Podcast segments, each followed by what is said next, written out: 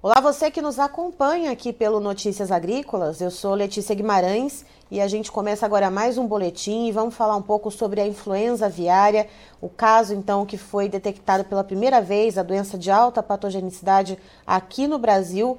Foi confirmado esse caso então em, em, no Espírito Santo, perdão, na segunda-feira. O Ministério da Agricultura, Pecuária e Abastecimento traz a informação de que desde o dia 10 de maio já estava sendo investigado, portanto, a suspeita da doença.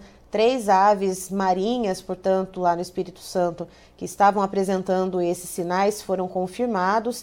E agora a gente tem, a, né, nesta sexta-feira, a gente tem a notícia de que outras quatro aves, né, também no Espírito Santo, uh, estão sendo analisadas, têm a possibilidade de estarem contaminadas com o vírus e também tem um caso em humano ainda sob suspeita que está sendo monitorado e acompanhado para saber se de fato se trata de uma contaminação pelo vírus da influenza aviária.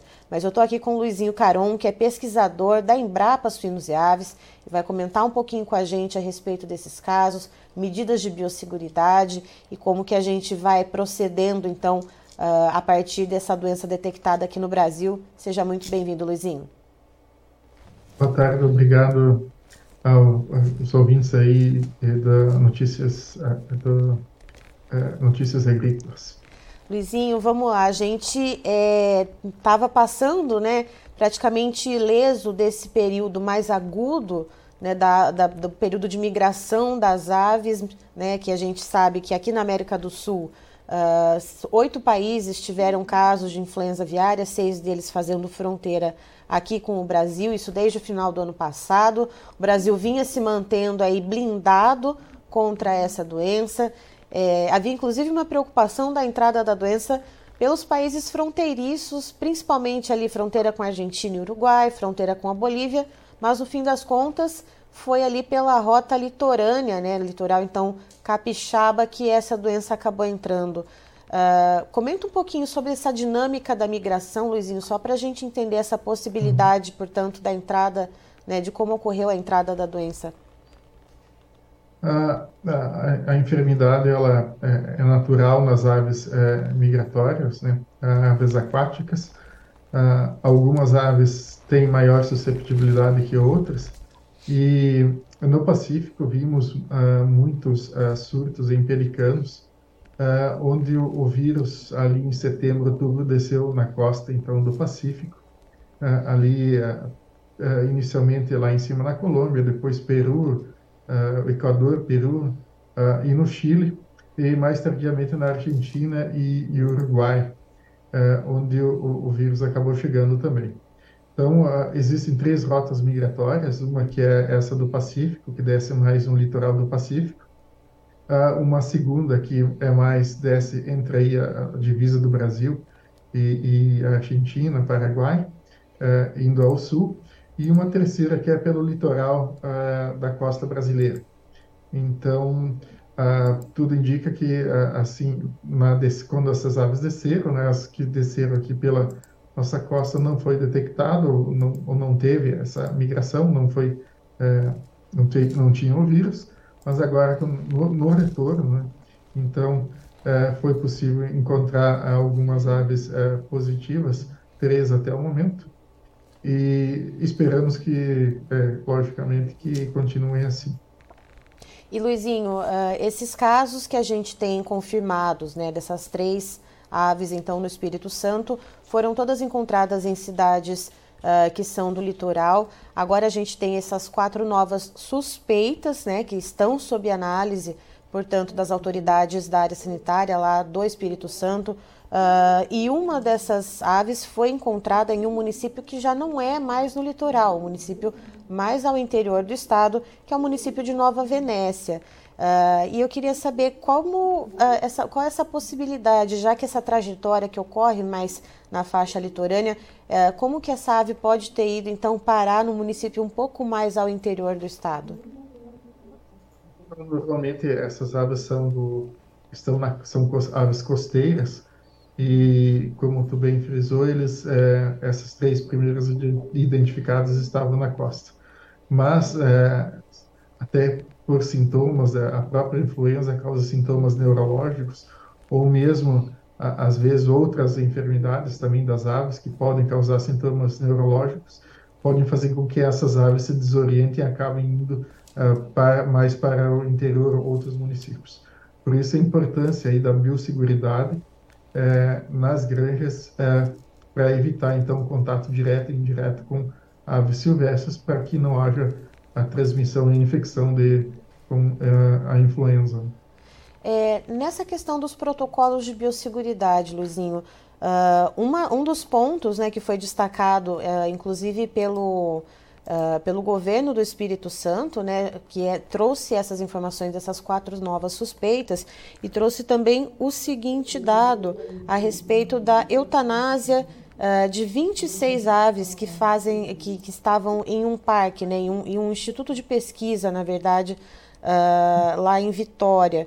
E foi uma, um, um, abate preventivo. Isso faz parte, de fato, uh, de uma das medidas de biosseguridade. Uh, e outro ponto que eu também queria comentar com você é um caso na, de suspeita em um homem de 60, 62 anos, uh, 61 anos, perdão, também lá do Espírito Santo, e, e, como que essa questão do contato humano com uma ave infectada pode fazer então com que a pessoa se contamine ou que ela transmita para outras pessoas ou leve a doença a outros lugares? Assim, os casos de Letícia de transmissão de humanos são muito raros, né? Mas todavia podem acontecer. E os e o, e o geralmente se dão ou a maioria deles, os conhecidos, se dão através do contato com aves doentes. Então, por isso é importante que as pessoas evitem é, fazer contato ou se aproximarem é, de aves que estão ali, é, principalmente costeiras, que estão moribundas ou assim com um comportamento estranho.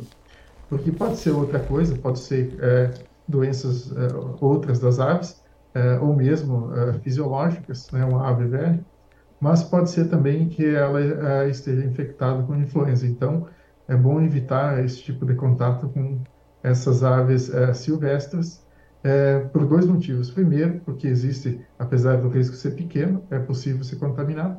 E o segundo é que a disseminação da influenza também pode acontecer num caso assim, onde a pessoa ah, vai tentar cuidar da ave e acaba levando a doença para outras aves domésticas e também selvagens. Certo. Nessa questão da eutanásia, é, que então 26 aves do uhum. Instituto de Pesquisa e Reabilitação de Animais Marinhos, Animais Marinhos, perdão, o IPRAM, uh, foi realizado, portanto, essa, essa eutanásia preventiva nas aves. Uh, isso pode acontecer de maneira recorrente em outros institutos, de, em outras uh, situações, Luizinho? É, é um risco que existe, né? Uma vez que é, quando as aves são coletadas para abrigos não se sabe qual é a condição sanitária delas e é, é essa, é, digamos, essa medida ela se faz necessário tomar para que a, a doença não não afete outras aves, né? não, não chegue a outras aves mesmo que sejam aves silvestres. Então por isso se toma é, essa medida de fazer a eutanásia das aves. E é, é uma medida de proteção, enfim, mas é necessário, infelizmente. Certo. E pensando em outras medidas de biosseguridade, agora que a gente já tem a doença detectada aqui no Brasil, restrito nesse momento, por enquanto, em aves silvestres, lembrando, reforçando a todos que nos assistem, não há notícias ainda, nenhuma confirmação, uh, nenhum caso de doença no sistema comercial ou industrial de criação de aves. E aí, Luizinho, para resguardar esse nosso status sanitário aqui no Brasil, é, quais são as medidas que devem ser uh, mais reforçadas nesse momento em que a doença já se encontra em solo brasileiro? Então, as medidas mais importantes são a, a, aquela de evitar o contato direto de aves, ou seja, que uh, manter a, as portas do, dos galpões uh, fechadas, a tela sempre em condições, né? Se, eh, se houverem eh, problemas de tipo eh, algum buraco na tela, deve ser imediatamente consertado para evitar que aves entrem, silvestres entrem em contato direto com as aves domésticas. Além disso, a questão do contato indireto, que seria através de roupa e calçados, Então, banho e troca de roupa quando for possível, se não, uh, lavar bem as mãos sempre e pelo menos trocar o calçado antes de adentrar nos galpões. Isso é condição básica uh, e não só para prevenção da, da, da, influenza aviária, mas como de várias outras doenças aí da, avícolas, inclusive a salmonela. além além de, dessas medidas, a, a questão da água, assim, uh, manter os reservatórios fechados e a água tratada com, com a quantidade aí, uh, 3 a 5 ppm de cloro. Isso ajuda muito a evitar, além disso, não usar águas superficiais de rios, lagos e lagoas. Né? São medidas que uh, previnem a entrada e a disseminação da influenza aviária.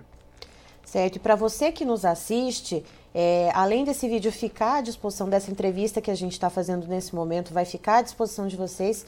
É, ela vai trazer junto, uh, logo abaixo, junto com um texto, vai trazer um vídeo que o Luizinho fez na Embrapa, né, Luizinho? Trazendo mais detalhes sobre essas medidas de biosseguridade, muito mais detalhadas, mais esmiuçadas. Luizinho, muito obrigada pelas informações, obrigada por você e todo o time da Embrapa Suínos e Aves sempre dividirem conosco essas informações que são de suma importância para a proteção do nosso estado sanitário aqui no Brasil na produção de proteína animal. Obrigado, Letícia. Obrigado a todos aí, os uh, ouvintes e espectadores aí do Notícias Agrícolas. Boa tarde. Tá, então estivemos com o Luizinho Caron, que é, é pesquisador da Embrapa Suínos e Aves, uh, nos trazendo detalhes a respeito do caso confirmado de influenza aviária no Espírito Santo. Uh, são três aves que tiveram a confirmação da doença, é, uma em Vitória e uma em Marataízes, né, duas cidades litorâneas ali do estado. Tem outras quatro aves que estão passando por análise, que apresentaram suspeita da doença uh, em Vitória, em Linhares, em Itapemirim e uma um pouco mais ao interior do estado, que é Nova Venécia. Luizinho comenta que essa ave que foi encontrada mais ao interior do estado, que pode ser que esteja uh, contaminada com o vírus da influenza aviária altamente patogênico, uh, essa ave ela pode ter se desgarrado do bando justamente porque a doença a influenza aviária e outras doenças também, outras patologias que podem acometer as aves, que não necessariamente seja a influenza aviária, pode causar é, problemas neurológicos nessa ave, ela fica desorientada e ela pode ter então se perdido ali do bando. E o Luizinho explica uma hipótese dessa doença ter entrado, portanto, uh, pelo litoral capixaba, já que a gente já tinha casos detectados de influenza aviária em países vizinhos aqui do Brasil, então Argentina, Uruguai, Bolívia, por exemplo, uh, e a doença entrou justamente pelo lado oposto. E o que o Luizinho nos explica, uh, que provavelmente foi a rota de migração para o hemisfério norte. Essas aves elas desceram, portanto, então Uh, e desceram levando a doença aqui para a América do Sul, para esses países vizinhos aqui ao Brasil, e agora na hora de retornar ao hemisfério norte por essa rota litorânea aqui do Brasil, acabaram, portanto, trazendo a doença pelo litoral do Espírito Santo. Uh, vale lembrar também que tem um caso de um homem lá do Espírito Santo, um homem de 61 anos, que está sendo analisado, está sendo acompanhado inclusive pelo Ministério da Saúde, com a suspeita de ter sido contaminado pelo vírus da influenza aviária, mas ainda não, não há nada confirmado de que ele esteja com a doença de fato, mas segue o monitoramento e o Luizinho fala no reforço das medidas de biosseguridade, que é de extrema importância, já que a gente tem esses casos apenas em aves silvestres nesse momento, é importante redobrar os cuidados para que essa doença não atinja plantéis comerciais. Eu encerro por aqui, mas já já tem mais informações para você. Fique ligado.